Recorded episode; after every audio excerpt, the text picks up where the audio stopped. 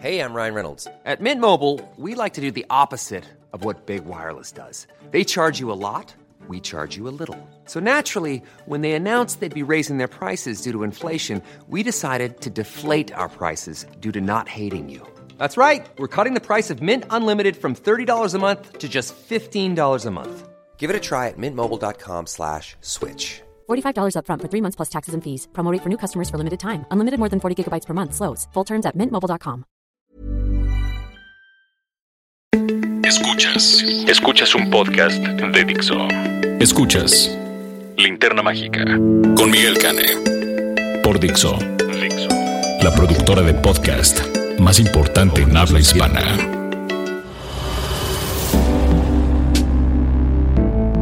Hola y bienvenidos a La Linterna Mágica, un nuevo podcast para cinéfilos a cargo de Miguel Cane, arroba alias Cane, y un servidor Roberto Cavazos, arroba yo soy Rob Cavazos. Hoy vamos a reseñar El Amo del Dinero y le vamos a echar un vistazo al resto de la cartelera y a un par de estrenos que les queremos recomendar para ver en la casa.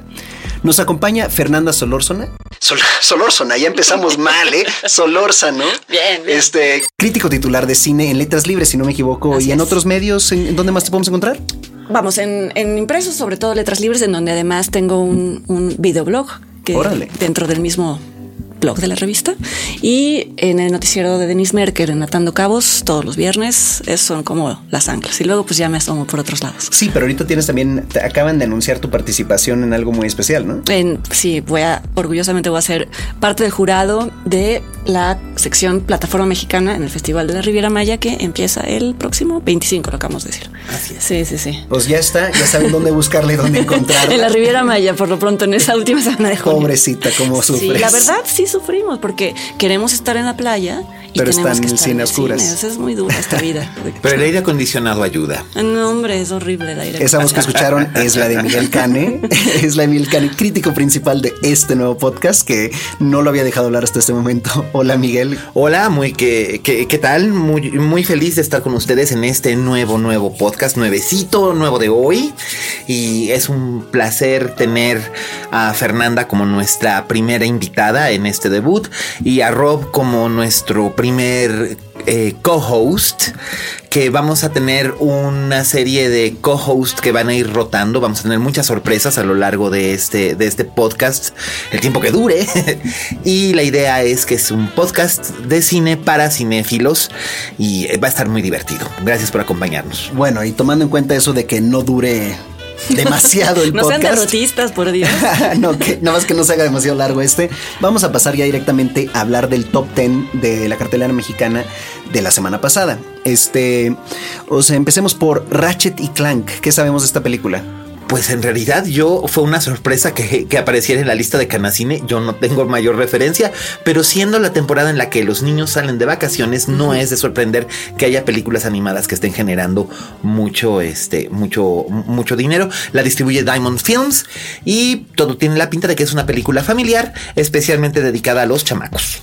Tú tampoco la has visto, ¿verdad? Fernanda? No, quien nos está escuchando van a decir, bueno, pero si son críticos de cine, porque no han visto las últimas películas. de- Hay que decir que el verano es una, es una temporada particular para la Sí. cartelera y entonces hay muchísimas películas, no que no nos interesen, pero a Sino veces se nos escapan. Se nos escapan y preferimos enfocarnos a las que tal vez no van a tener tanta difusión. Pero saben que si en alguna de estas semanas no, este, no, no hemos visto o no hemos cubierto alguna de las películas que ustedes quisieran discutir o que discutiéramos, tuiten a Miguel. Arroba alias Cane y díganle a él ustedes qué opinan sobre la este so- Eso me so- so- gustaría. sobre esas películas y así cuando lleguemos al top 10 si Miguel o el invitado no ha visto la película pasamos la reseña de ustedes bueno Eso sería Helen. pasamos a la número 9 Amor por sorpresa película holandesa Holandesa, belga y coproducción europea, pero le ha ido bastante bien, ha acumulado un millón seiscientos noventa y dos mil pesos. O sea que eso quiere decir que el cine de arte sí le llama la atención a la gente y si es negocio, ¿eh? Y sí Para es que lo sepan distribuidores. Excelente. Bueno, pasamos a la número 8 que yo sé que todos mori- morimos por ver, la de Angry Birds. A mí ni me veas, Roberto. Pero bueno, yo soy este, conocida por ver, no ver películas que debería de haber visto y entonces me dicen este, los superhéroes que pasó y Angry Birds. Entonces, Sí, sí. estoy aquí en representación de quienes no, no, no estamos muy No, pero justamente yo, yo, yo padezco de lo mismo, pero, o sea, excepto lo de los superhéroes, eso sí. Pero el problema de Angry Birds es que no es de superhéroes, o sea, que Es no lo de, voy a es, de, ver. es de videojuegos. De videojuegos. Sí. Eh. Bueno, pasamos. mismo, es lo mismo. Sí, exactamente. Eh, parece ser la actitud general, pero le está yendo bien en taquilla. Sí. Pasamos a la número 7, que esta sí la viste tú, ¿no, Sí, Miguel? sí, Buenos Vecinos Vecinos 2. Eh. Buenos Vecinos 2 es una comedia que está bastante simpática. Seth Rogen y Rose Byrne tienen muy buena química, del mismo modo en que Zac Efron y Chloe Grace Moretz tienen mucha carisma. Y la verdad, la película no es la cosa del otro mundo, es muy simpática, pero pues es una secuela que es. Es- este verano vamos a estar saturados de secuelas eh, de una comedia que le fue bien y esta pues es lo mismo y le está yendo bien en taquilla, pero pues pan con lo mismo. Ok, pero ¿recomendado o no? Eh, para dominguear. Está bien, ok. Número 6, un holograma para el rey de Tom Tickver que a mí me fascina. ¿Qué les pareció? Ah, fíjate que a mí, a mí me sorprendió para bien, porque Tom Ticker, ¿cómo, cómo lo pronunciaste tan bonito? Eh, Tom. Chikwa Es que es, un es- director es que uno de mis chanuks alemanes. Ya solo te lo voy a preguntar a ti. Eh, Es un director que empezó muy bien con Con Corre Lola, Lola, Corre, el, el guerrero y la princesa. Poca Heaven. gente vio esa, ¿eh?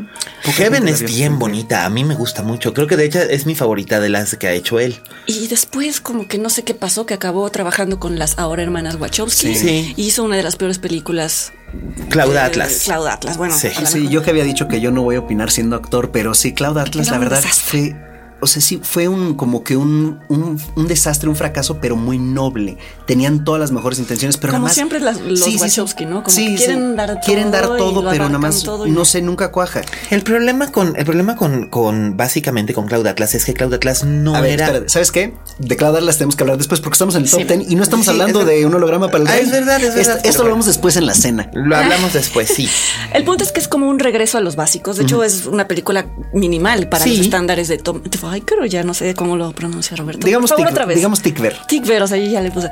Pero, pero el punto es que, vamos, no es una película, no sé a ti qué te parece, no es una película perfecta. No. Pero te lleva por lugares que no sabes cuáles son. A mí eso me gusta, no, no es la clásica película de tres actos. No, Y, y- Tom Hanks está bastante Es- bien. Tom, Hanks, estaba- Tom Hanks, de hecho, es interesante que Tikva tenga a este a Tom Hanks como su protagonista porque aquí- Estrellita dorada por pronunciación, Miguel.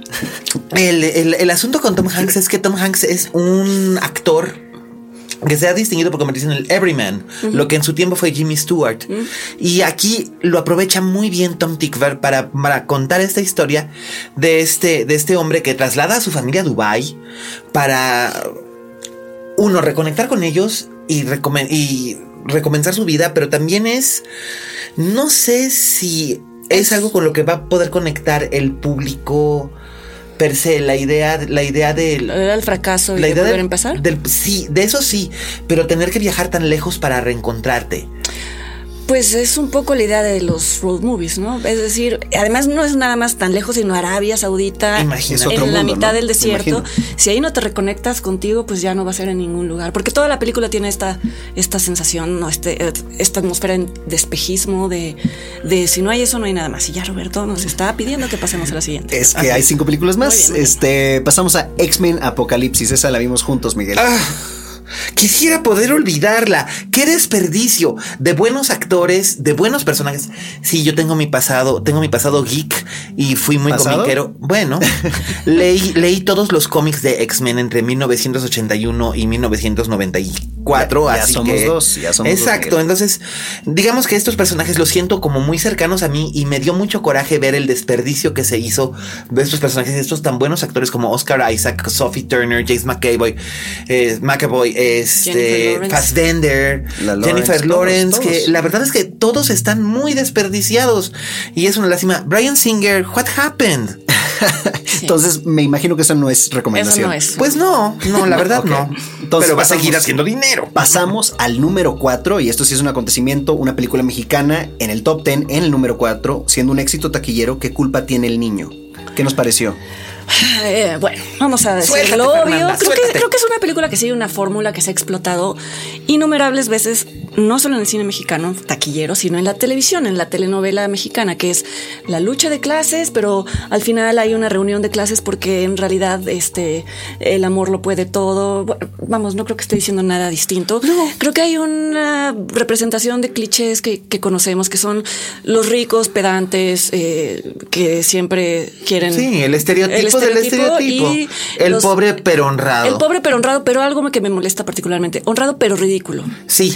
¿Por qué siempre en las películas mexicanas la gente de clase media baja tiene que ser representada como alguien que siempre está haciendo un, ¿cómo voy a, salir con una pochada, como un tonto de sí mismo, ¿me entiendes? Por supuesto, es, es el estereotipo del- de, de- de- que Fernando Sariñana lo acuña muy bien en, en Amarte Duele. Se les dice nacos más y se les ¿Por dice. qué van a tener ¿Por siempre un, un toxido morado con una, o sea, Sí. ¿por qué? No sé. Entonces creo que esa es como una forma medio, medio condescendiente de decir, sí, ustedes son simpáticos, pero la verdad qué penita salir con Sí, ustedes. En tienen- fin. tienen O sea, a pesar, a pesar de decir que todos somos iguales, nos aferramos otra vez a los estereotipos negativos de siempre. Sí, es explotarlos porque es como querer decir en realidad ya somos todos juntos en una sociedad y no es verdad. Ahora, hay que decir a favor de Carla Sousa, yo creo que es una muy buena actriz. Yo también lo creo. Y yo creo que es mí se un- me hace hipercarismática. y que es señor. mucho mejor actriz que muchas otras actrices de las que suelen este, protagonizar estas películas. Sí. Y algo que tú dijiste hace rato, Miguel, es muy cierto, es muy curioso que sea una mujer la que... No, no, no es un rollo feminista, nada de eso, es no. simplemente curioso que sea una mujer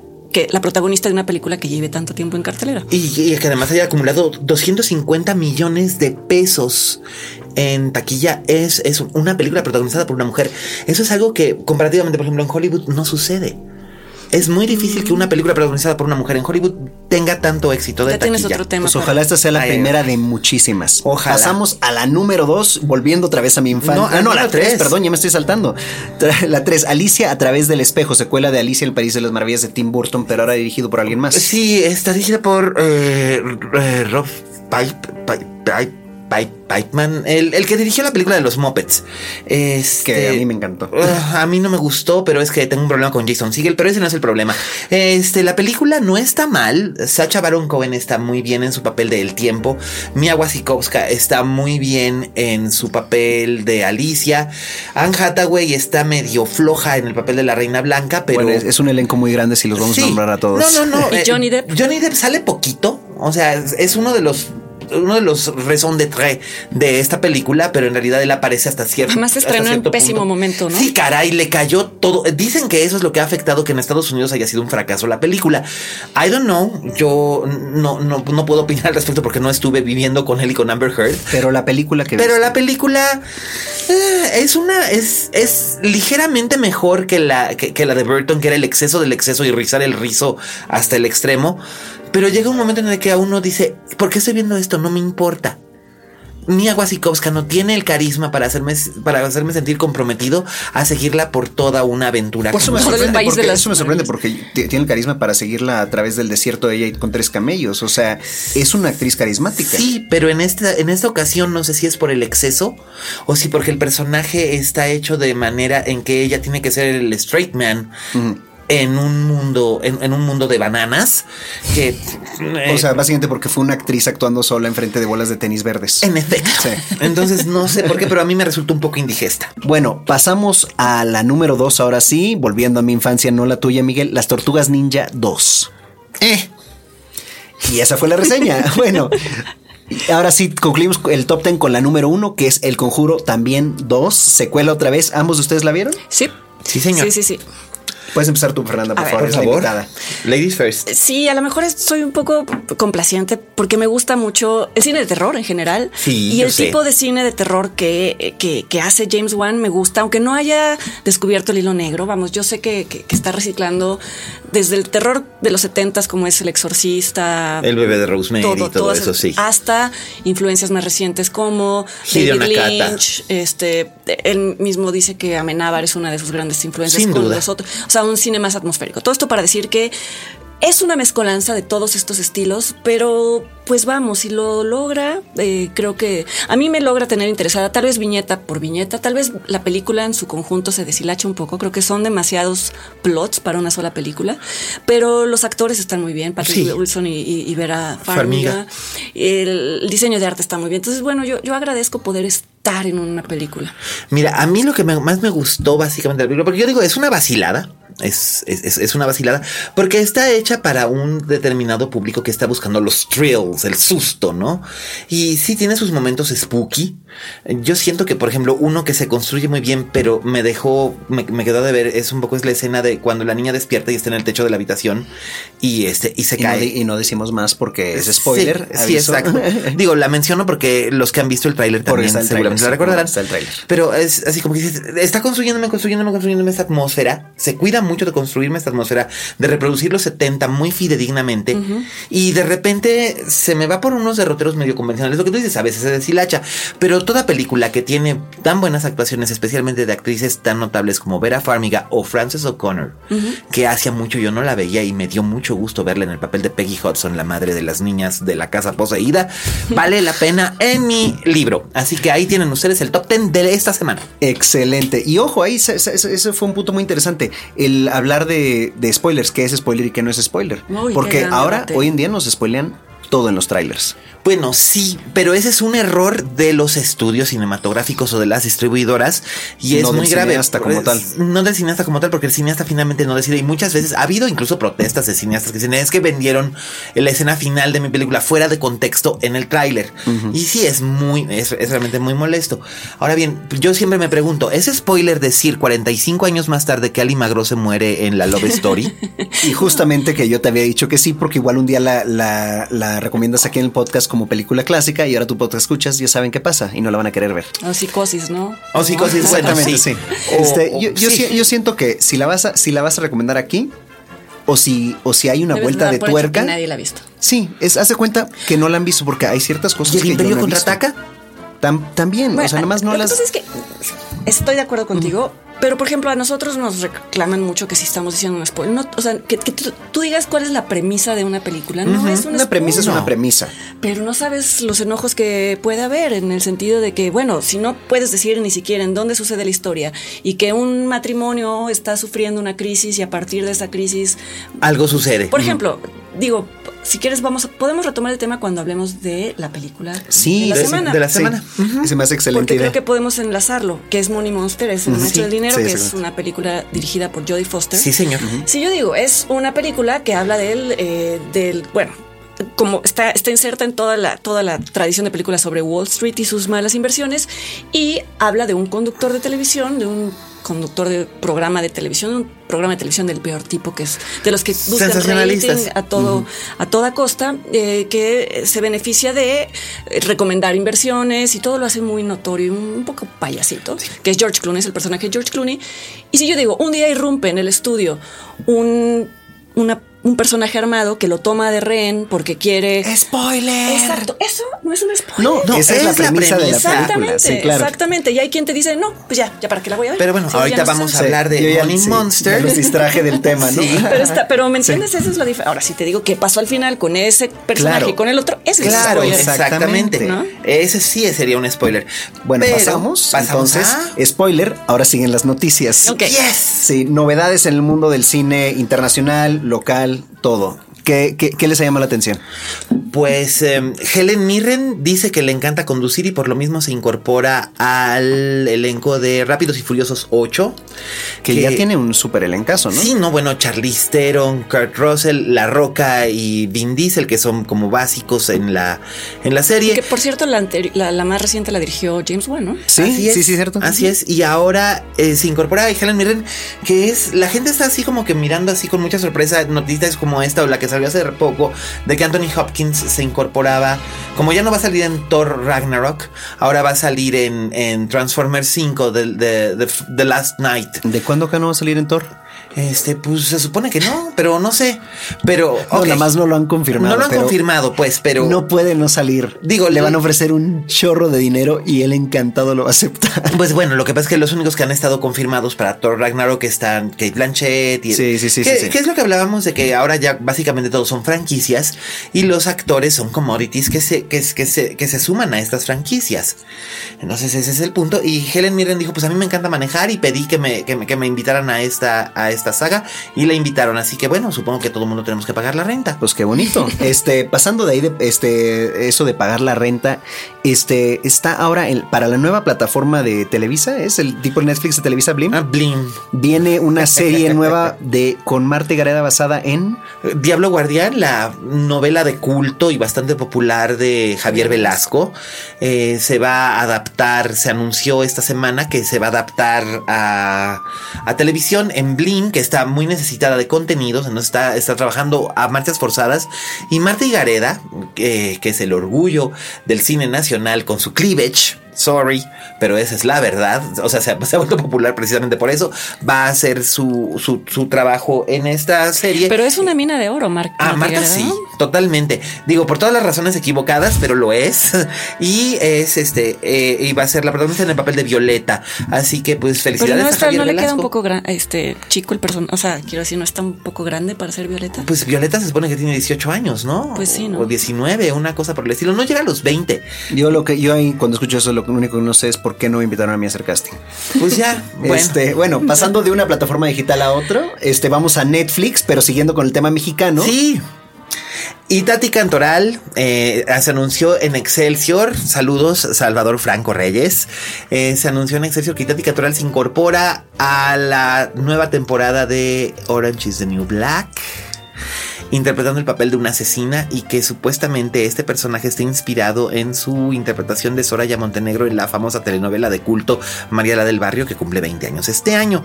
Así que pues seguramente va a andar gritando, ¿qué haces besando a la Alicia? Ahora, que lo dices, digo, de- debo de confesar un placer culposo que tengo, que es que a veces veo, eh, ya casi no veo televisión, pero a veces prendo el canal este que no sé cuál es, uno de ya el no de es- las telenovelas. El de las No, no, no, señores, no.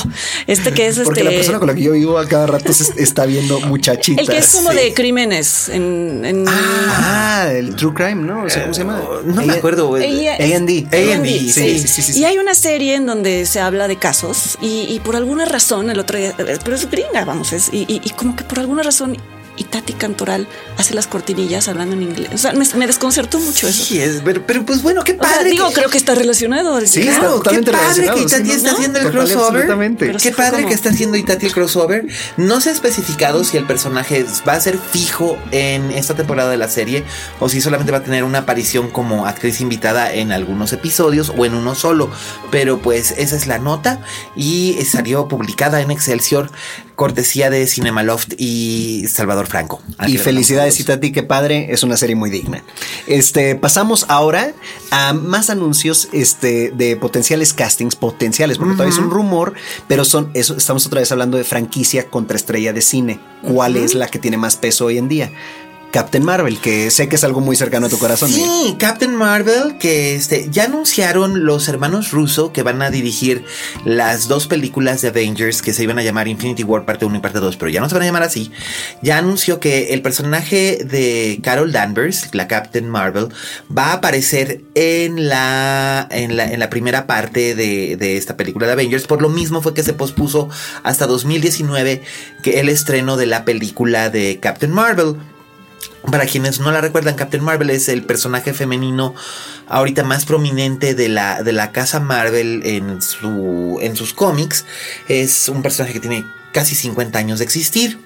Y ha cambiado mucho. Ha- se ha tiempo. modificado mucho. Empezó como la novia de un superhéroe y se convirtió en una superheroína en los años 70 por su mérito propio.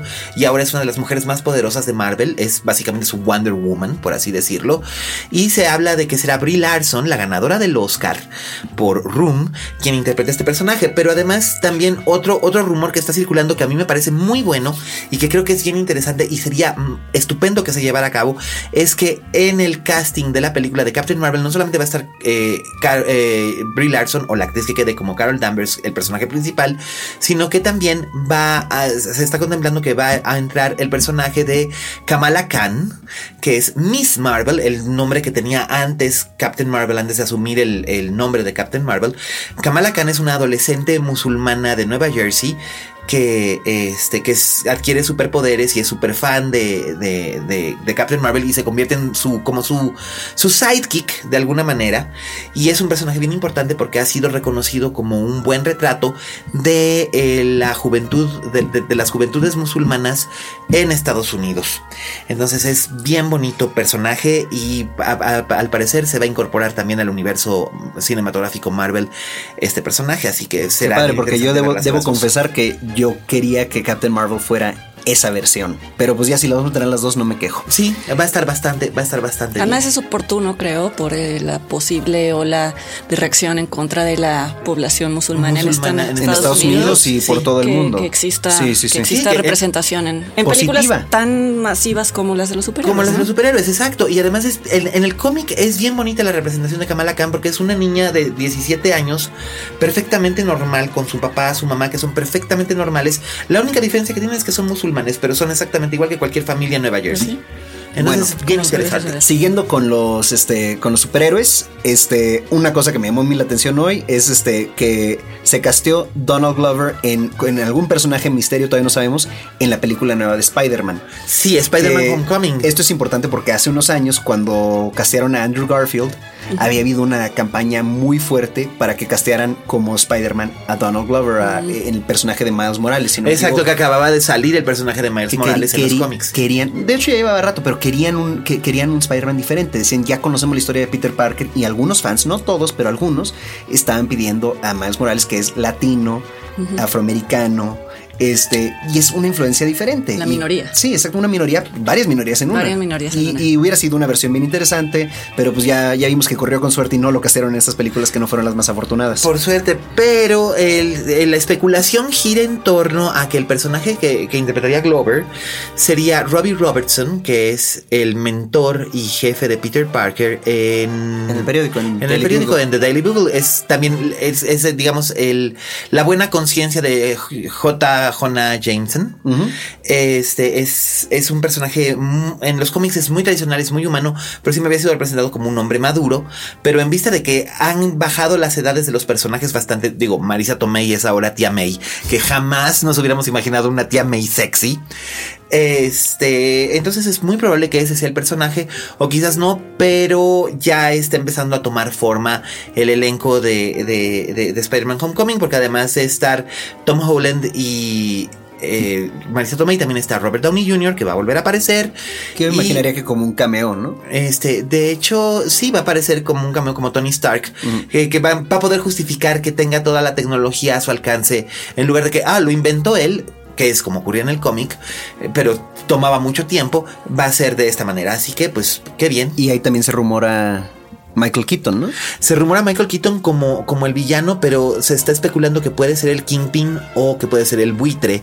Yo o que puede ser no he escuchado nada sobre el Kingpin, escuché yo sobre el buitre porque ya Norman Osborn lo vimos muchas veces y el Kingpin sé específicamente que lo quieren mantener como Vincent D'Onofrio en, el universo Marvel de, las series, pero habrá, No, pero el universo Marvel de las series es el mismo. Esa es la cosa. No, no quieren meter los personajes a las, a las películas, pero sí es el mismo universo. O sea que tener dos, dos diferentes actores interpretando al mismo personaje sería demasiado confuso. Que ahora, mí. eso es lo que le va a pasar. Eso es lo que le va a pasar ahora al, al universo DC, porque hoy se anunció que en la serie Supergirl que protagoniza Melissa Benoit y que fue salvada de la, de la cancelación en la CBS para este para, para irse al, CW que donde seguramente va a tener un mejor hogar con Arrow y Flash y Leyendas del Mañana. Este va a ser interpretado Superman el primo de, de cara de cara él de cara Sor él. Va a ser interpretado por Tyler Hecklin que es el actor que interpretó a Teen Wolf en la serie de televisión de MTV entre 2011 y 2014. Y pues él va a ser el nuevo Superman en la televisión, pero parece ser que DC sí va a mantener separados sus universos cinematográficos y de televisión, porque ya sabemos que Ezra Miller va a interpretar al Flash, que no sabemos si es Barry Allen o es Wally West en las películas, mientras que eh, Grant Gustin es Barry Allen en la serie de televisión. Bueno, saliendo ya del mundo de los superhéroes, dándole otra vez oxígeno a Fernanda. Ya quiero, ya no, Este, ya- ya vamos quiero hablar- dejar de venir a, enseñarles todo sobre superhéroes, ¿ok? Sí, es- Estoy harta de tener que explicarles. Sí, todo esto son, apuntes qué. y notas muy detallados que nos dio ella antes de empezar. Sí, Oh, sí. basta de que no sepa nada. Este, bueno, em, pasemos otra vez al cine digno, este, al cine oscareable.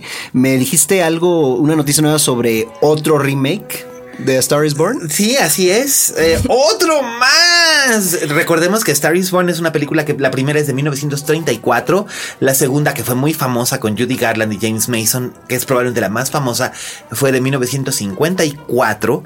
Después hubo un remake espantoso con Barbara Streisand y Chris Christopherson que ni un A guión- Chris Christopherson no, ¿Lo no, no, toques? no lo toques. No, no, pero es que la película es infame. Bueno, ni un guion de Joan Didion lo pudo salvar. Este. Es que, que- que los remakes, un día tendríamos que hablar de los De- remakes. Tienen un punto realmente. Yo creo que hay 10 remakes en la historia que, que, que Yo, yo soy de la opinión que sí hay remakes que se deben Los hacer. hay, Los los que son, de los que son de, de- buenas, de, de buenas ideas mal realizadas. Eso se debería ser un remake para verla bien hecha. Uno de los grandes remakes es el de Star is Born, el de, el de Judy Garland. Es un gran remake porque convirtieron la película en Pero el musical. grueso.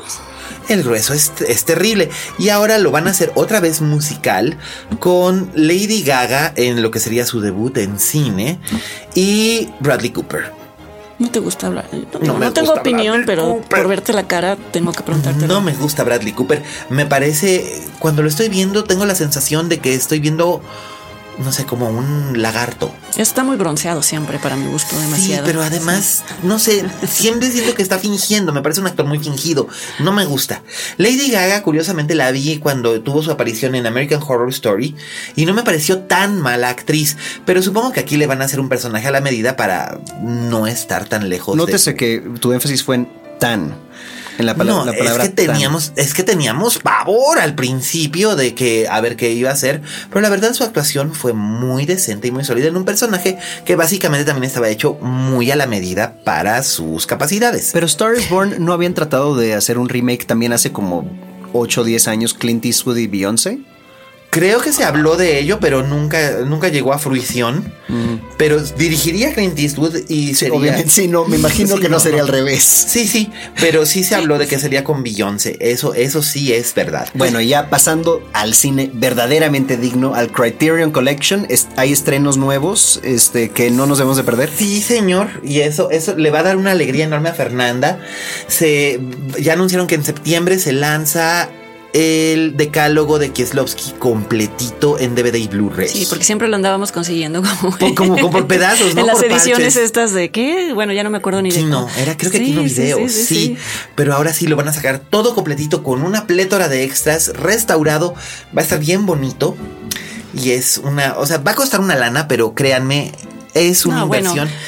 Los cinéfilos que están oyendo esto saben que lo vale, y ya van a correr seguramente a, a Amazon y se lo van a... este, Porque además de las ediciones de Criterio no es solo la película, ¿no? Es No, todos es todo los el material, todo el material. sí. Que Son es- grandes estudios sobre las películas, tanto Claro. impresos en los booklets como, como en los features. ¿no? Como en- claro, las, los ensayos, ensayos grabados, entrevistas. Y también viene una de mis películas favoritas, El epítome del camp, porque además es maravillosa precisamente porque es completamente camp involuntario. El Valle de las Muñecas, dirigida por, por Mark Robson, protagonizada por Patty Duke. Eh, Barbara Parkins, Susan Hayward y Sharon Tate. Este es Tu heroína Sharon Tate. mi heroína Sharon Tate. Este epítome del camp, fines de los 60, ropa psicodélica, muchos colores, eh, diálogos absolutamente ridículos. Lo cual me parece ser una recomendación, damas y Sí, caballeros. además va, va- Si, va a venir. si dudaban, eso es bueno. En el, en el libro de Miguel, eso es bueno. Va a venir sí. llena, llena de y además yo siempre he dicho que es una película que de esas que se tienen que ver al menos por cultura general. Así que qué buena noticia. Y la última noticia con la que cerramos el, el- el boletín es lo de este, lo de Stephen Daldry. No, de hecho, eso no es la última. Ah, ¿no? Hay dos más porque Ah. Fernanda quería hablar de canoa. Es verdad. Es un eh, eh, es una nueva integrante de la de la Criterion Collection. Es una película creo que quizá la mejor de las mejores de Felipe Casals. Casals, este año duda. se cumplieron 40 años de su estreno. Sí, señor. Y bueno, yo la considero quizá la mejor película de terror mexicana, porque más allá del contexto y de que hable del 68 y de todo eso, maneja un nivel de suspenso y de terror, hablando de películas de terror, eh, vigentísimo, ¿no? Y además es, es una historia interesante. Alfonso Cuarón fue quien se encargó de promover eh, la edición en, el, en, la, en, la, en, la, en la edición de, de Criterion. Creo que, no, no creo. Seguramente es un hecho que dentro de los extras viene una conversación entre Canoa, entre Canoa, entre Casals y entre el señor Canoa, ajá, entre Casals y Cuarón, y, y bueno, es un buen reconocimiento al cine mexicano. Me alegra muchísimo. Canoa pertenece a este pedigrí de cine que se hacía en México en los 70, al que pertenecen películas que han sido injustamente ignoradas, como Amor Libre o Matiné de, de- o El cumpleaños del perro de Jaime Humberto Hermosillo, o La mujer perfecta con, con la ex vedette Meche Carreño, que fue dirigida por su esposo, este. Eh, Juan Manuel Torres, que fueron, que fueron películas que hacían una propuesta interesante psicológicamente hablando, pero el público no alcanzaba a entenderlas. Y Canoa es una de ellas y es una belleza, pese a lo abyecta, violenta y cruel que resulta, es un trabajo hermosamente realizado por Casals. Bueno, pues yo me voy con la recomendación de de ustedes dos y yo sí la voy a ir a buscar porque jamás la he visto. No, debo vas a ver lo que te espera, vas a ver. Bueno, y por último, la, este, la noticia que es para los teatreros como Miguel y yo, que en eso andamos también aparte Eso del sí. cine. Este viene al fin, ya tiene fecha, no de Sí. estreno, la película del musical Wicked. Así es, estrena en Navidad de 2019. El 20 de diciembre. 20 de diciembre exactamente. Y ya tiene director. Sí, ya, ya vayanlo anotando. Sí, es el estupendo. Stephen Daldry, que es bien interesante que esté haciendo una especie como de full circle, porque eh, la primera película de Daldry es la excelente Billy Elliot, que cumple 15 años este año, que es una película de esas que llegan al corazón y se convirtió en un exitosísimo musical que él dirigió en teatro en Londres. Y ahora él va a dirigir este musical basado en el, en el exitoso musical de Broadway y basado en la novela de Gregory Maguire, pero no sabemos quiénes van a interpretar a Glinda y el Faba. Así que estaremos pendientes Volveremos de con eso. esa noticia.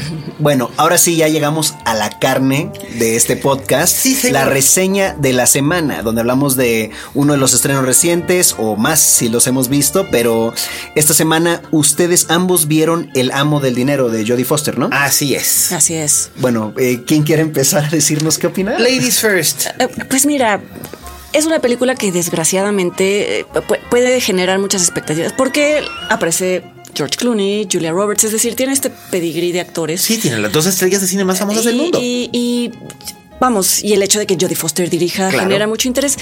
Fíjate que yo tengo sentimientos encontrados. Por un lado me pareció que hay muchos géneros ahí mezclando y luchando por Sí. salir adelante, ¿no? La farsa de la televisión que podemos ver en películas como Network, como en Tarde de Perros. Exacto, que de hecho yo siento que Jodie Foster aquí le está rindiendo un homenaje a Sidney Sidney Lumet muy, muy Pero sin ser cuidado. Sidney Lumet. Sí, le problema. falta, le falta, le falta la mano de Pues es que es, eh, para lograr ese nivel de tensión y de farsa al mismo tiempo es difícil. Y también interviene el género de Wall Street, ¿no? El que, Claro. que no sé si llamarlo género, pero bueno, género temático. Es el, sí es. el thriller financiero, claro. el thriller financiero que, bueno, no sé si aporta nada nuevo a esa mirada, ¿no? No, pero es interesante algunos giros que le dan dentro de esto. Por ejemplo, digo, a esta, esta Simon, eh, esta Simon West como el, como el millonetti. Do- Dominic West. Dominic Simon- Simon. West es el director. Sí, perdón. Dominic West está de, de The Wire, está como el, el Sí. millonetis, está como el millonetis malvado. Pero creo que aquí hay un giro interesante que se le da y es en un personaje femenino que es el que interpreta Katrina Wolf, la exmodelo que hace el papel de su de su jefa de PR, que curiosamente tiene una brújula moral donde es tan raro en este tipo de thrillers financieros encontrar un personaje que tenga una brújula moral y se arriesgue por hacerlo correcto. Yo creo que ahí está, en ese personaje está Jodie Foster y está también, ¿sabes en cuál? Bueno, está en dos, por ejemplo. está en el de Patty Fenn, el de, el de- el de Julia Roberts, la, la directora y finalmente, productora ejecutiva. exacto, que es un poco la historia de la mujer que al principio no tiene como mucho respeto por su propio trabajo, digo, produce este programa que es un chiste, ¿no? Sí, y- y, de pronto tiene que salvarle la vida a todo su crew, entonces está como en una situación de poder. Lo que dices, las dos mujeres creo que son ahí Bien y interesante. creo que ahí está Jodie Foster ahora. Sí. Para mí lo que se, quien se roba la película es Jack O'Connell. Por supuesto. Excelente. Excelente. Además, vamos, no debe ser nada fácil compartir literalmente, literalmente pantalla durante casi toda la película con George Clooney, porque como es su ren, no se separa de él, y robarle escenas a George Clooney. Y con la mano en la cintura. Porque también le da un giro importante al, al personaje que ya hemos visto muchas veces, que es el del hombre común traicionado. Pero aquí sí lo, vamos, sí logras entrar en su tragedia, a pesar de que no viva sus circunstancias. No, y además, por ejemplo, me encanta, hay otro, hay otro detalle. Nadie se imaginaría, por ejemplo, cuando lo confrontan con, con, con sus seres queridos o con su ser querido, nadie se imagina, porque ese, cuando esas escenas suceden por lo regular en películas de este tipo, son escenas Ojo, nada más melosas. aviso de potencial spoiler. Eh, no, no, porque no es un spoiler. Este, no Sí, voy a crees dar que lo va a hacer cambiar de opinión, porque- Exacto, y y, es- no. y ya esperas que suenen los violines y todo, porque es la clásica escena. Y de repente, Jodie Foster aquí te da la vuelta de tuerca y resulta ser que lo que hace es que te saca carcajadas sarcásticas. O sea, es, es una comedia muy amarga en algunos aspectos. Jodie Foster creo que tiene algo como directora, que es que en, en su totalidad las películas no cuajan muy bien. No, pero son interesantes. Exprime a los actores. Es el caso de Mel Gibson. En, en, en The Beaver. yo, en The Beaver. The Beaver era padre, pero tenía, Era muy rara. ten- tenía problemas, era rara, pero, pero era interesante. No podías dejar ver a Mel- de ver a Mel Gibson. Ni Era a fascinante, ella, ¿no? Ni a ella en el papel de la esposa que estaba cada vez más, ma- más, convencida que mi, ok, mi marido está teniendo un colapso mental, ¿cómo salvo a mi familia? En, en The Money Monster, de hecho, vuelve a pasar algo parecido aquí. El personaje de Jack O'Connell está teniendo un colapso mental y en cierta forma el personaje de George Clooney también está teniendo Al- un colapso claro, mental claro, claro. y los dos como que se iluminan y está, está padrísimo. El- aquí el personaje fuerte, interesante, es, es el, de, el de Julia Roberts, aunque está casi siempre detrás de cámaras, literalmente. Y algo que yo noté fue que entre Clooney y Julia Roberts hay una especie de química. Siempre la ha habido, ¿no? Desde Eh, al estilo de. Tracy, y, de Tracy y Hepburn, que eso es algo que Jodie Foster maneja muy bien porque en realidad ellos no tienen escenas juntos más que al, al mero principio y al mero final Pero es muy verosímil la comunicación a través del, del, del- del apuntador, el chícharo. Exacto. es bien interesante y además hay una empatía. A mí me gusta cuando en una película me muestran a un hombre y una mujer que son amigos sin ningún tipo de otro tipo de implicación. eh, Amor platónico, amor no correspondido, tensión sexual, whatever. Aquí no hay nada de eso. Son, de hecho, son gente que al principio no se cae muy bien. Sí, cada uno, no tiene, cada uno tiene sus intereses, cada uno critica la vida del otro. Sin Pero también hay que darle el crédito a George Clooney. George George Clooney no deja de impresionar como un actor que se puede mover en todos los registros y aunque haya hecho de todo, no nunca está en un personaje que digas está en George Clooney, sino que sí logra darle dimensión a sus personajes. Eso es algo, eso es algo muy notable, aun cuando hace cosas como este detalle que hacía desde ER de morderse el labio y levantar y levantar la mirada, mirar hacia arriba. Eso siempre funciona y siempre encanta, pero es como Cary Grant. Debo aceptar que como actor yo ya le robé una vez esa técnica. y te funcionó. Pues al director le gustó. Ah, no, no, no, no, lo- no lo usé en la vida Chica. cotidiana. Eso es la irresponsable. pero la, pero la, pero la película, la película yo creo que sí funciona. Sí, yo creo que hay cosas muy La interesantes. crítica internacional ha sido tibia con No, ella. ha sido muy dura, más bien, ¿no? Porque se estrenó en Cannes. Y en Cannes no le fue. No, le fue muy, mal. pero en Cannes a veces también le tiran más tierra a las cosas de lo que merecen, incluso cuando no son perfectas. Sí, casi, casi incluso a veces ponen a películas que para que les pase eso. Bueno, ¿no? lo que le pasó, lo que le pasó a Nicolás Winding Refn, que lo abuchearon Yo ahí espantosamente estuve. con. Yo ahí estuve. ¿Qué tal Ese año yo estuve allí en. tema en- aparte. ¿Cómo? Na- no, pensé que estaban hablando de Neon Demon. No, de Neon Demon no. No, yo hablaba de Neon Demon. anterior. Yo estaba, yo estaba De la de- hablando, yo estaba de- hablando de, Only God Forgives. Y, y es, no, de hecho no estuve para, me confundí. Yo estuve para la, para la de Gosling. Ah, la que de- se lo acabaron. Only God Forgives. No, No, la, la, que estre- la que dirigió Gosling, perdón. Ah, Sí, hablaste de Nicolas Winding Refn y yo me fui a eh, Gosling. Mystery River. No, Mystic River. No, no, no era No, no, Mystic no. River. Ay, es la de- Black esa es la de- River. Lost River. Lost River. Lost River, Lost ándale. River. Esa, estuve ahí. Y yo la verdad, o sea, y, y- y, eh, obviamente yo no vine aquí a reseñar películas, pero yo estoy reseñando la reacción. La abucharon. Pero Debe empezaron a abucharla desde antes de que terminara. No, no, no, este, no. o sea, en- yo por eso digo, Can me lo tomo con un costal poco, ¿no? de sal. un sí, costal, sí, estoy de acuerdo contigo. Hay cosas que en, que en Cannes son un triunfo fabuloso y luego resulta ser que cuando llegan a las, a las salas Dices, comerciales dices, Pues creo que eso nos va a pasar ahora con la película de ay, el Alzheimer de este niño De- estrella que ganó el premio del jurado. por Dios. Ay, por Dios. este- ¿Dolan? Dolan, de Sí, Javier Dolan. Dolan, que lloró y lloró y lloró y por eso le Pero dieron yo creo el que una peli creo que es una película espantosa, ¿no? Pues eso es lo que todo el mundo Mira, dice. yo, yo vi Mommy y la vi ahí, Ah, la vi en estreno, ahí de, de, de, de Smoking y todo, y fui feliz y se me hizo una maravilla. Y- Pero pero, sí lo adoran en Cannes. Sí, es como una especie de niño prodigio de Cannes. Digo, fue jurado, es uno, es, Sí. ah, yo creo que ha sido el presidente. Jurado a los que 24 Exacto. años, o sea, wow. ¿no? Pues no lo sé, pero yo confío mucho en el buen gusto de Oscar Uriel y Oscar Uriel me dijo que. ah, Así que. Sí, yo he oído puros. Sí. Ahí está la reseña oficial de Oscar Uriel. Sí, entonces- de la boca de Miguel Cano. Bueno, no, él no hizo, él no hizo este expletivo, este, estos expletivos y onomatopeyas. Y mira que a él le han gustado otras películas de Dolan. Le han ¿eh? gustado mucho otras. De hecho, yo descubrí a Dolan gracias a, gracias a, a, a recomendaciones que, que había hecho él. Y este, y des- mis favoritas de él sigue siendo Lawrence Anyways. Me sigue gustando muchísimo. Y pues, Pues bueno, Pues vamos a ver. Ja- Javier Dolan, muy recomendado, descúbranlo, pero estábamos hablando de Money Monster. Ah, sí. Este, de El Amo del Dinero. Ah, de que le Este, habían, perdón, tratado mal en Cannes y que sí. entonces Cannes no, a, veces, a veces no es un termómetro muy confiable. No. Pero desde el punto de vista de ustedes, no es una película perfecta. No es pero, una película perfecta. Pero sí Pero tiene, tiene lo suyo y momentos vale la pena. ¿Sabes qué creo? Creo que es una película para adultos disfrazada de disfrazada de película del verano. Eso es lo que es. Perfecto, ok.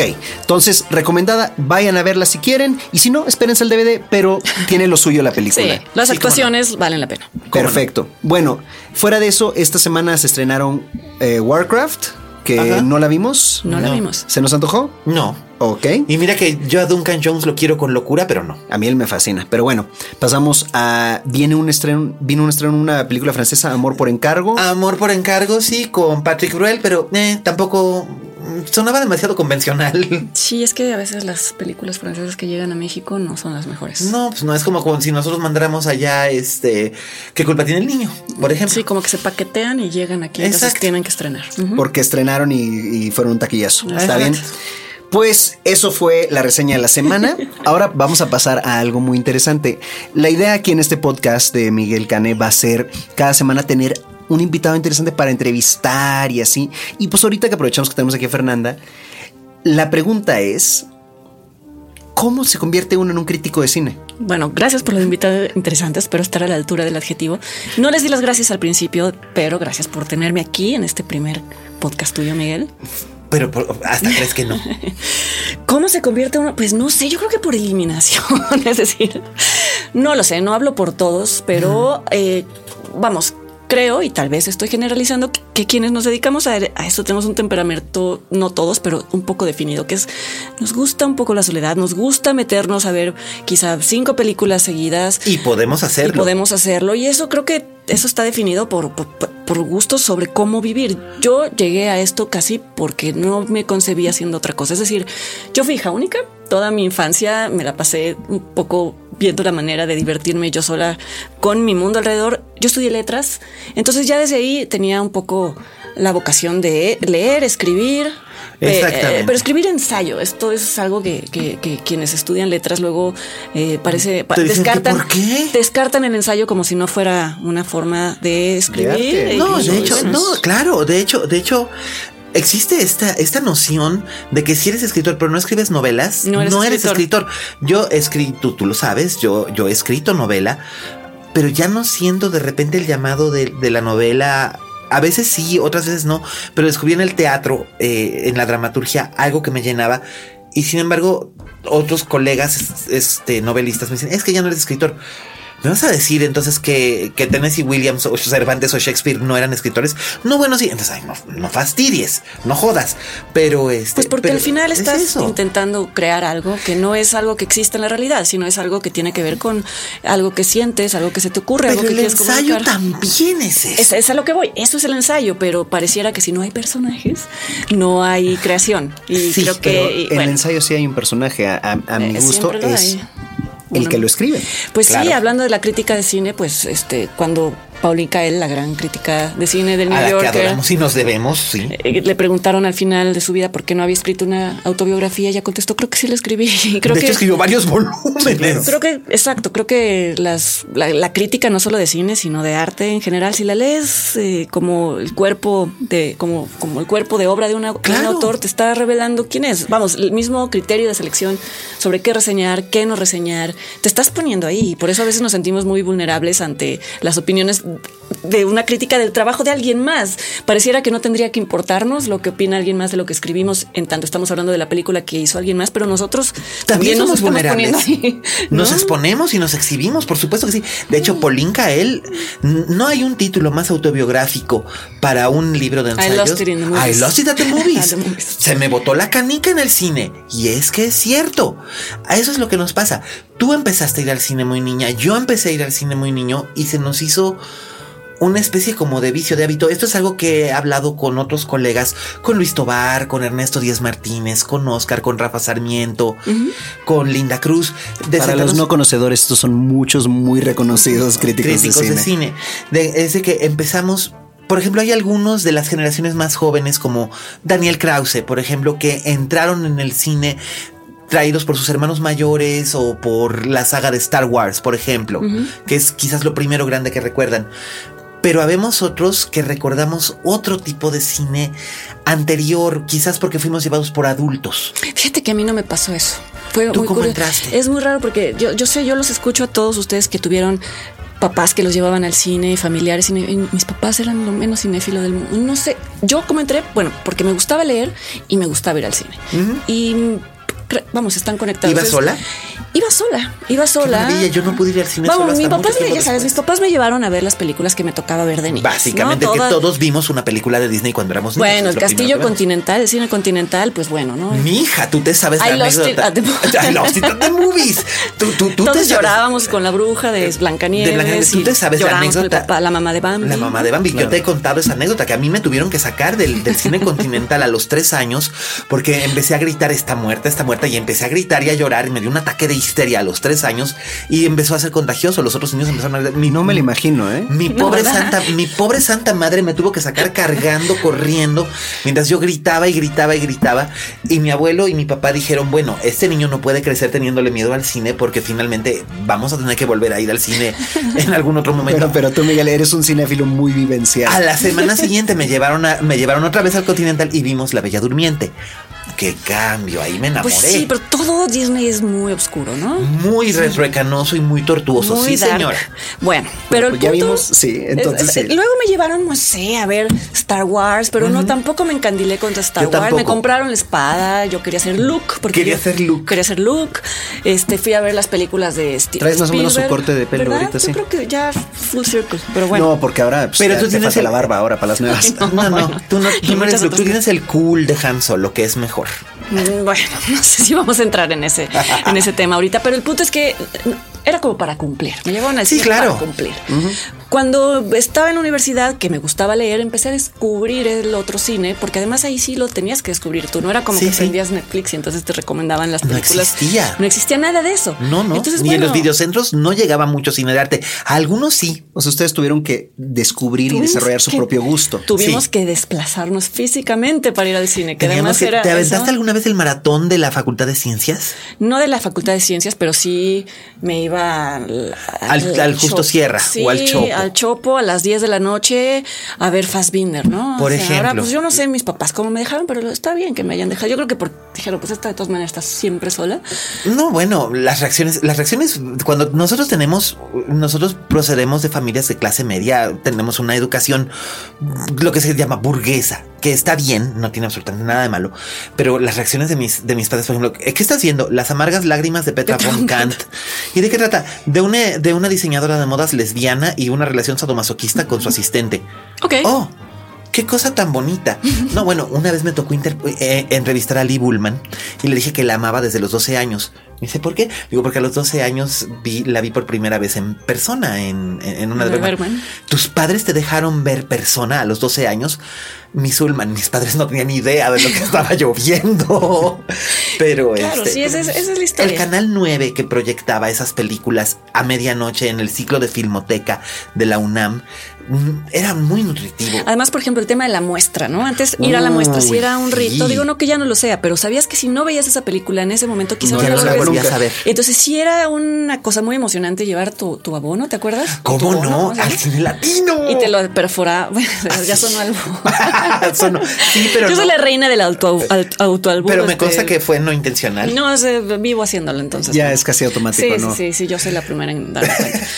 pero bueno, vamos, había, había también una especie como de no sé, de cierto orgullo en ir, ir a cazar las películas. Por supuesto. Eh, eso creo que me llevó a escribir sobre ellas, porque ya... esa dedicación a encontrarlas aparte, no era nada más el orgullo de que tú la encontraste, era el que decías, esta película existe, yo la quiero ir a ver. porque además leías sobre cine y entonces ya sabías de antemano. Leías las revistas, ¿no? Entonces ustedes también leían a otros críticos. Claro, sí, Por supuesto.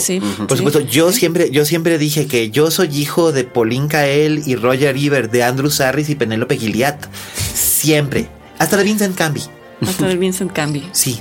Claro, todo Bueno, pues. Y de Tomás Pérez Turrent también, por supuesto. Una pregunta nada más para este, ya que sabemos más o menos qué los llevó a ser críticos. Es como yo, yo, digamos que yo soy peatón de los cinéfilos, o sea, yo voy por la calle y, me informo yo leyéndolos, no, no sé como ustedes que informa al resto del mundo más o menos por dónde va la cosa.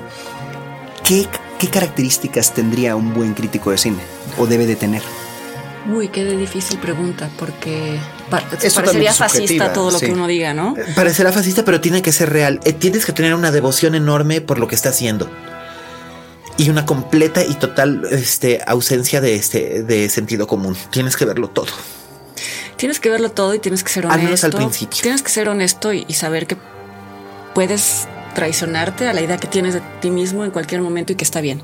Porque si te casas con la idea de que a mí no me gusta tal género, a mí no me gusta tal actor, a mí no me gusta el cine que se hizo a partir de tal año, estás perdido. Exactamente. La gente que dice, es que yo no veo cine en blanco y negro, es neta. Es, esa clase de cosas. Este, no sé, personalmente otra cosa que es bien importante. Cuando eres crítico de cine tienes que asumir que no eres la mamá ni la nana, ni la maestra del espectador. Tú no estás ahí para decirle lo que debe o no debe ver.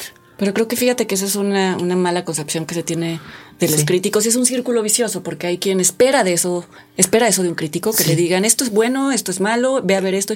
Y yo, o sea, para mí por lo menos hacer crítica es una conversación. A veces ni siquiera llego al final de un ensayo o de un texto diciendo esto es definitivo, sino que es algo que me planteo como una conversación que puede seguir entre ustedes que me leen. Es abrir el debate. ¿no? Sí. Y, y, ahora sí existe el debate porque existe Twitter. O sea. Es muy interesante que, claro, que antes era el punto final en una revista y ya nadie te. Bueno, sí te podían contestar, pero no te enterabas, ¿no? y ahora tienes que sustentar. Ayala Blanco, Ayala Blanco tenía sus groupies que lo esperaban, lo, lo cazaban, literalmente lo stalkeaban para encontrarlo. Y entonces yo me acuerdo de ver cómo lo rodeaban para hacerle preguntas de, de esto, porque y muchos de sus groupies eventualmente se convirtieron en críticos de cine también.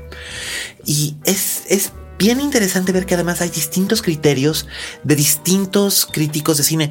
Yo admiro, por ejemplo, mucho a Luis Tobar. Pero las críticas de cine de Luis no tienen absolutamente nada que ver, por ejemplo, con las mías pero eso no, eso no tiene nada que ver, porque muchas veces tú respetas la forma de argumentar de alguien y sabes que a lo mejor no, no, compartes gustos, porque vamos, hay que aceptar que el gusto es una parte que no puedes dejar fuera. Es, muy subjetivo. Es completamente Alguien que te diga que es un crítico de lo que sea 100% objetivo, pues te está mintiendo. Por supuesto que no es cierto. Y es mejor reconocer que tienes inclinación hacia algo y, ponerlo sobre la mesa. Y todos tenemos nuestra área de expertise, ¿no? De, y de debilidad. Y de debilidad. hasta como cinéfilos vemos eso, porque yo por ejemplo, como cinéfilo no crítico de cine, ojo, estoy dejándolo muy claro que yo no soy crítico profesional.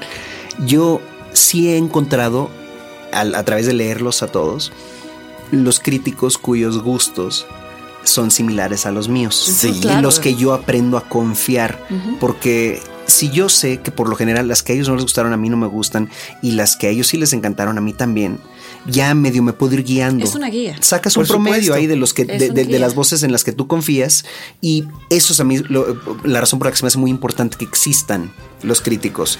Este, porque digo, Miguel, tú y yo y tú también has de tener muchos amigos en el medio del cine, pero a fin de cuentas, o sea, yo lo que pienso como como un creador es que mil veces prefiero una crítica dura de, de un crítico que de casualidad es mi amigo sobre un, un, este, un eh, crítico que por ser mi amigo no, No. la reseñe porque dijo no me gustó. No, bueno, ahí estás tocando un tema. Ese es un tema muy espinoso. difícil. Es cierto que yo no reseño, que yo no reseño ya todo. Antes lo veía todo y reseñaba prácticamente todo. Ahora ya no, pero ya llevo 20 años dedicándome a esto. Ya, ya- ya se, se cansan los lomos. Pero estoy pensando en una cosa que es bien importante.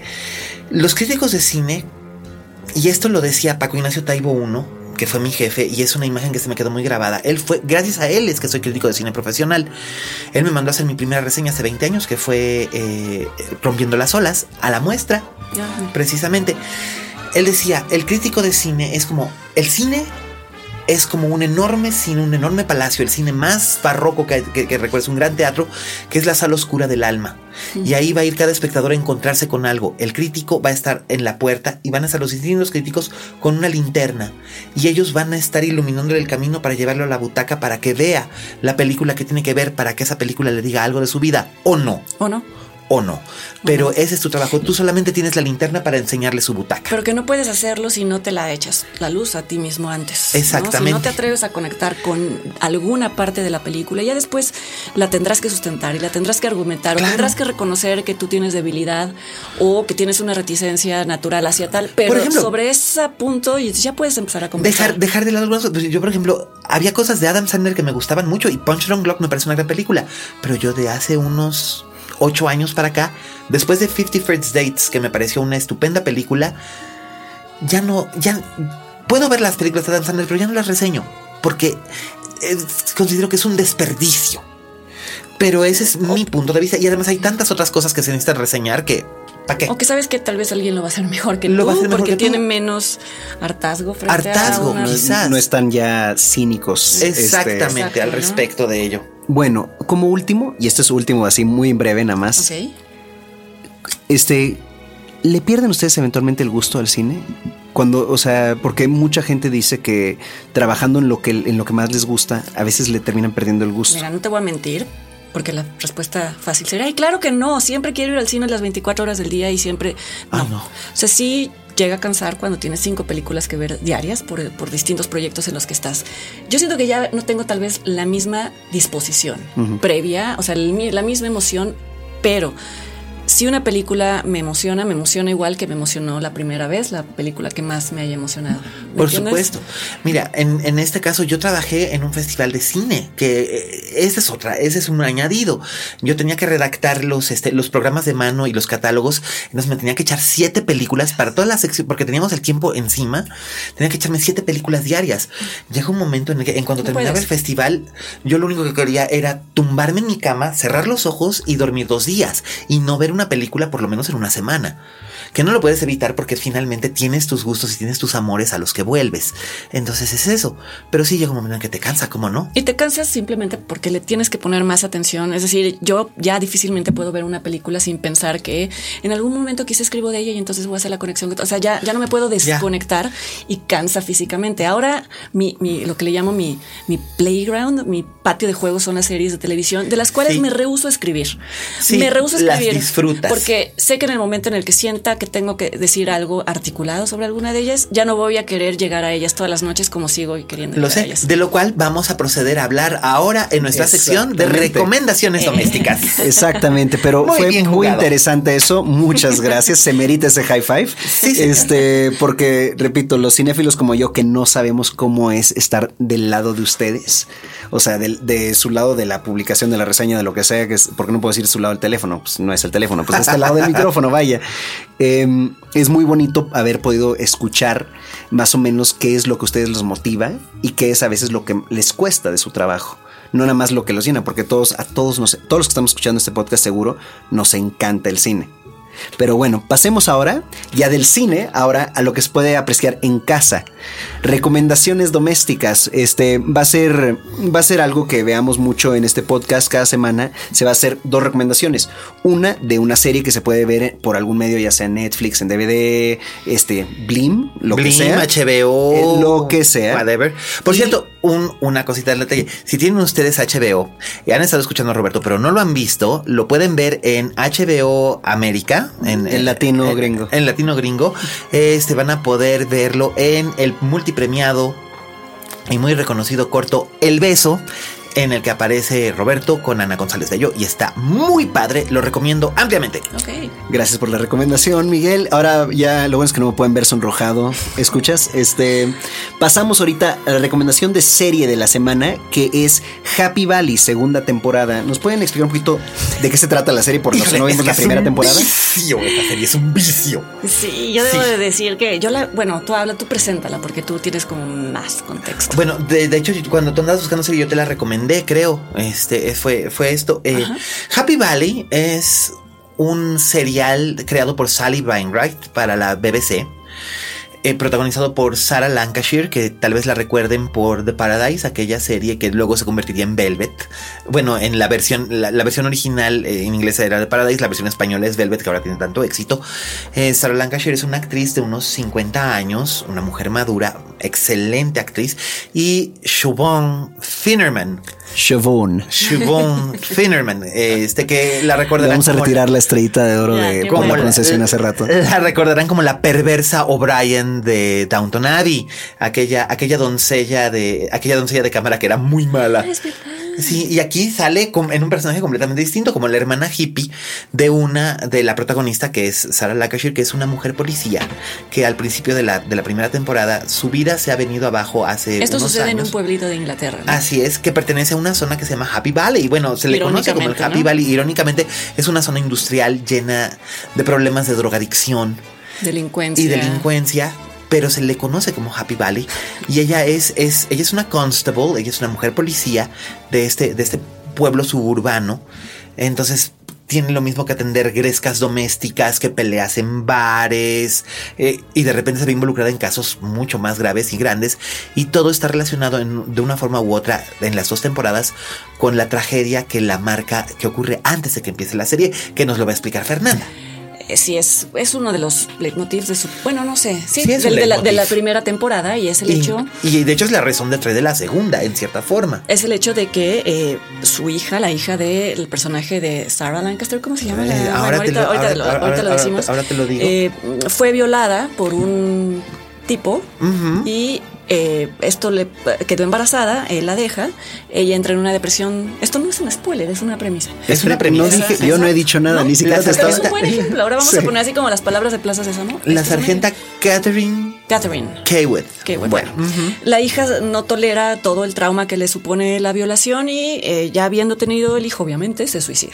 Así es. Y es eh, eh, toda la vida la, la, la policía, Ajá. Catherine, vive eh, cargando la, el- la muerte de su hija y además el colapso de su matrimonio, porque el marido la abandona cuando ella decide criar al nieto.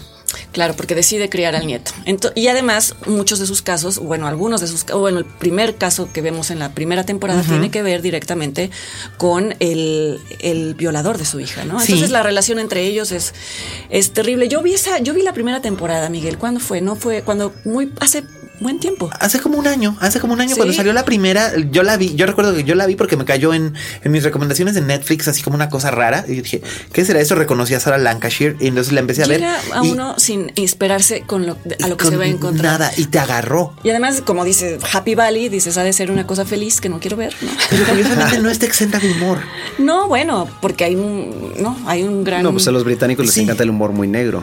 Ay, O sea, ay, yo llegué a ella por una recomendación de Emily Nussbaum, la, la, ¿Sí? la crítica de cine del New Yorker, que había recomendado, y aquí va una doble recomendación, otra serie de los mismos productores que se llama Broadchurch.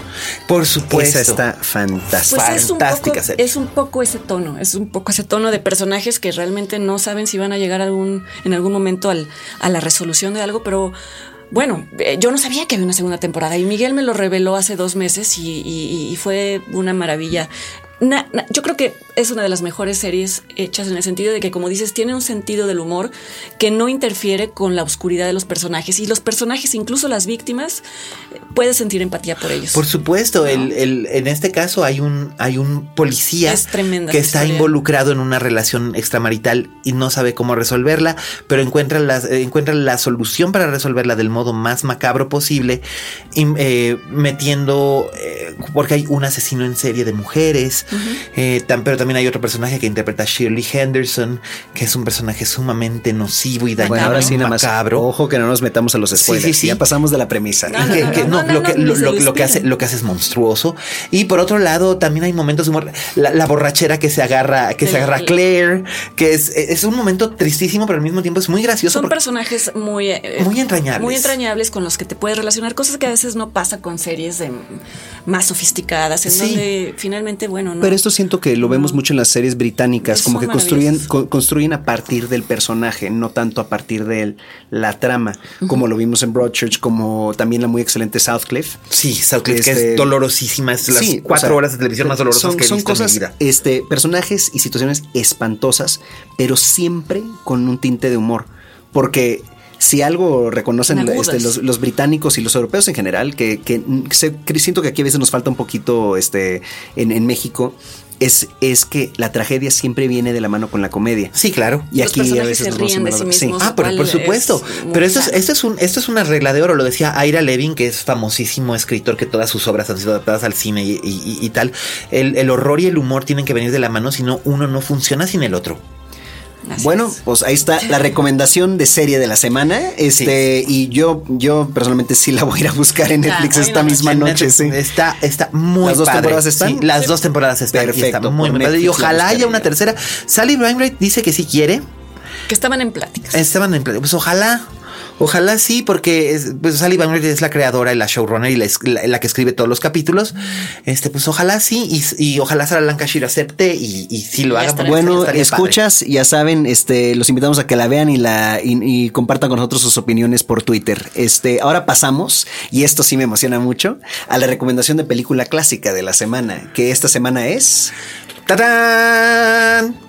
Ferris Bueller's Day Off, o conocida aquí en México como Un Día de Pinta o Un Maestro en Diversiones.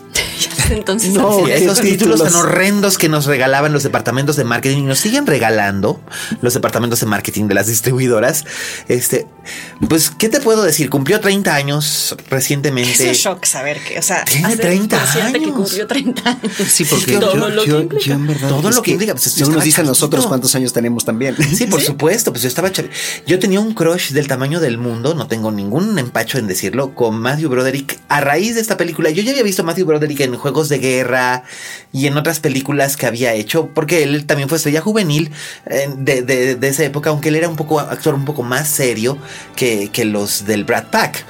Pero este, pero aquí fue así como de que lo vi y dije, es que es un personaje sumamente seductor, es irresistible. Es un personaje cuya moral, cuya moral es completamente cuestionable y, y además es un tipo muy egoísta. Sí, es un- es un poco recomendable. Es un patancito. Pero es irresistible. Claro, eh, además tiene exactamente la seducción del que hace lo que no se debe de hacer. Sí. Sí, y, sí, sí. y- y su amigo se deja y la novia se deja y el director de la escuela la pasa fatal. Pero todos conocemos a esta persona, ¿no? A la que simplemente no le podemos decir que ah, no. no. bueno, todos hemos en algún momento caído. No, por supuesto. No, sí, sí. No, y además la película, creo que esa y Sixteen Candles tienen el privilegio de ser las dos mejores películas dentro del canon de John Hughes, que es un director que a mí me parece infravalorado. Y me parece que durante mucho tiempo se le vio, se le ninguneó porque hacía películas Juveniles. juveniles. Pero creo que sus películas sí dicen cosas muy importantes. Hay gente a la que le encanta The Breakfast Club. A mí personalmente no me gusta tanto. Pero, por ejemplo, Sixteen Candles. Diner, ¿no te gusta? Pero no es de él. No, de no, no, no, No, es de- es de estoy Barry pensando en Levinson, sí. Estoy pensando en el género películas tipo de películas. juveniles. Bueno, esa sí me gusta mucho. Y también me gusta mucho la que hizo, la que hizo este Francis Ford Coppola. La de The Outsiders. The Outsiders.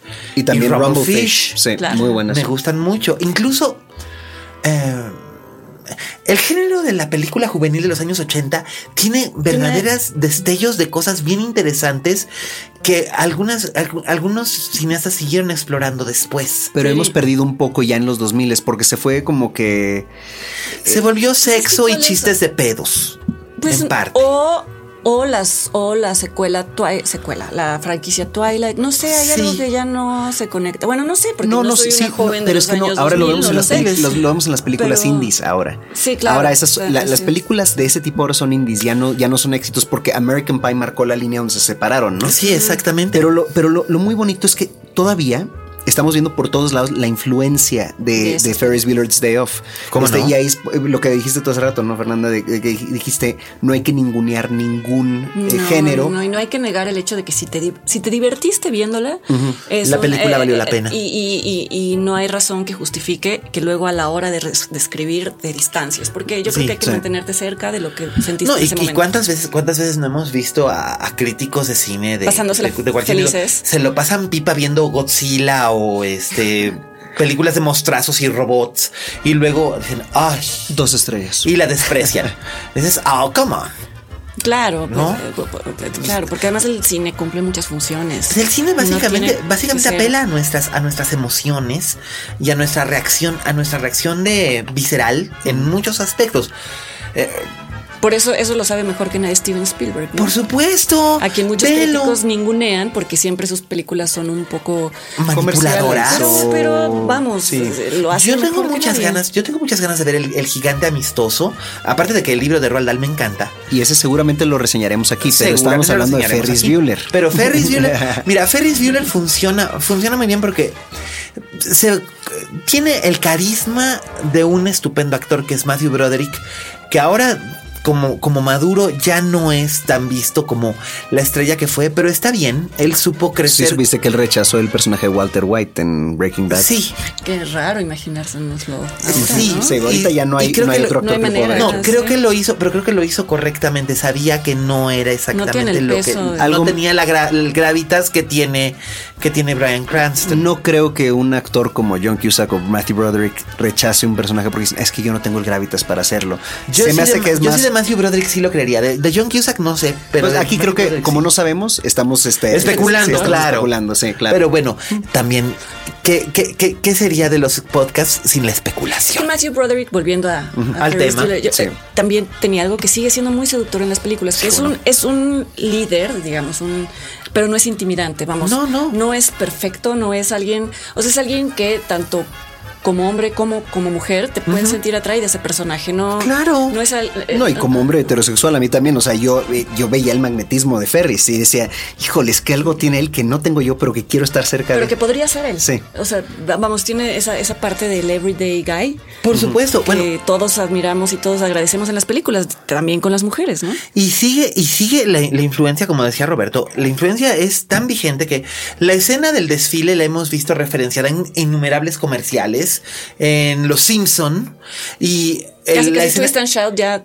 la Claro. relacionamos con esa película. La ¿no? relacionamos Y con esa película. Estamos hablando de una canción de, los de una Beatles. canción de los Beatles. Sí. Y bueno, la escena, la, la escena post créditos de, de, de. Ferris Bueller la acabamos de ver en Deadpool. Claro. Que, que Ryan Reynolds lo ha dicho, es una de las películas que marcó mi infancia y la amo con locura. Es una película que sigue llenándonos, sigue llegándonos y está disponible ahorita en Netflix, así que dense una vuelta. Si no la han visto, Los va a poner de muy buen los va a poner de muy bueno. Eso, es de esas, en, en mi caso personal, es de las cinco o seis películas que no importa qué tan negro esté teniendo el día, si la pongo, me pone de buen humor junto con Romy and Michelle, que también está en Netflix, y eso que tú haces, que también curiosamente está en Netflix. Esas tres películas, por lo regular, si las pongo, son comedias. Bueno, Romy and Michelle es una comedia muy boba. Eh, Ferris Bueller es una comedia más astuta que, que, que- que esa. Y este, y eso, que, tú haces, en realidad es una película de nostalgia muy entrañable y Pero una comedia tiene muy tanto simpática. corazón. Tiene un corazón enorme. Entonces, por supuesto te levanta el ánimo. O sea, ya nada más con ver a Liv Tyler corriendo por la calle cuando oye la canción en el radio por primera vez, es como dices, ah, sí, yo también, yo también. Me, me ocurrió, que fue de las primeras películas que reseñé hace 20 años, y me ocurrió que estaba yo bailando en mi, en, en mi butaca, y era así como que decías, ok, y era la época en la que cuando vas empezando como crítico de cine... No debes de hacerlo. No debes de hacerlo porque, bueno, además en esa época yo pagaba mi boleto para ver la película y luego yo hacía la reseña. Todavía no, no, entraba yo al, al, al, privilegiado nirvana de los, de los que eran invitados a funciones de prensa hasta que me empezaron a conocer. Pero bueno, pues ahora ya estoy viejo, ¿verdad? Y no dudo que hayan habido eh, críticos de cine que en sus butacas bailaron Twist and Shout con Ferris Bueller. Por supuesto, que eh, esa es la gran ventaja. Creo que demuestra que Matthew Broderick es un estupendo comediante, pero tiene un, un, excelente, no solo un excelente sentido del timing cómico, sino también del pathos.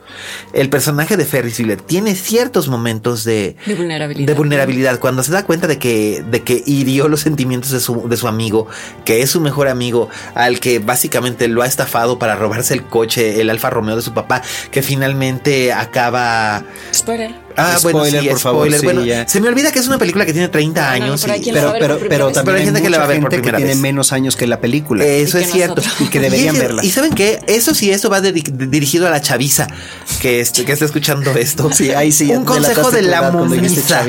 La chaviza y la momisa. Consejo de la momisa. Este, lléguenle, véanla. La verdad es que vale mucho la pena. Pero tienes razón, Roberto. Para terminar, creo que ese espíritu se conserva ahorita en el cine independiente.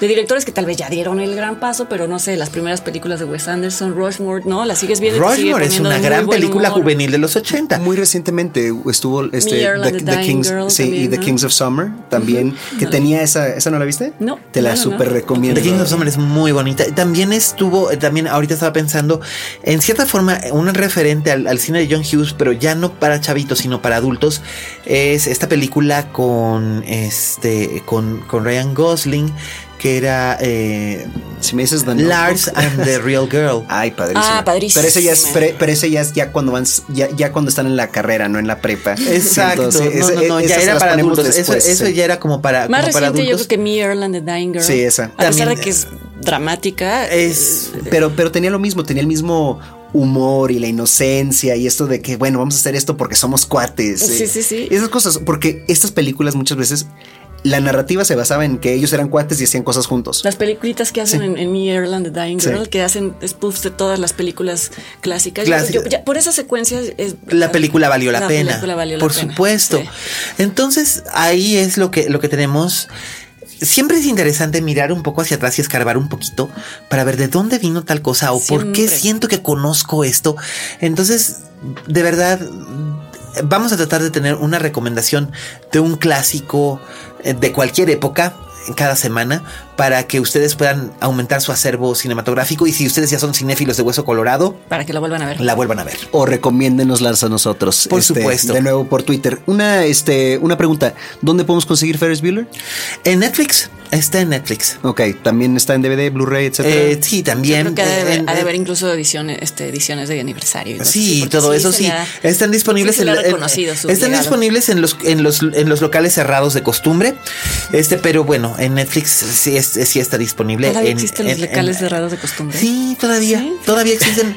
en, en varias plazas todavía existen y, y, y, sí, pero eso creo que es algo que va a cambiar. Va a eventualmente. cambiar, sí pues todo tiene que cambiar eventualmente. Muchas gracias por acompañarnos, escuchas. Este fue el primer episodio de Linterna Mágica. Este, si les gustó, si no les gustó, si quieren más recomendaciones, si quieren opinar sobre nuestras recomendaciones, tuitenos eh, a Miguel Cane, nuestro crítico principal, arroba alias Cane, nuestra invitada especial, Fernanda Solórzano, ahora sí la tiene. Bien, sí, sí, claro. Que es arroba F-Solórzano y yo, su servidor, Roberto Cavazos, arroba yo soy Rob Cavazos. Nos pueden escuchar en este. Nos pueden descargar de Dixo y también de iTunes, según entiendo. O estoy, Eh, si no, que- eso lo podemos editar, no sé. Sí, sí, sí. Pero definitivamente nos pueden descargar en Dixo.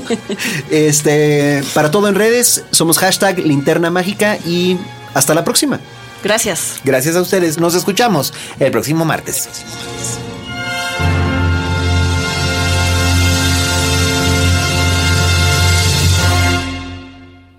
Dixo presentó Linterna Mágica con Miguel Cane.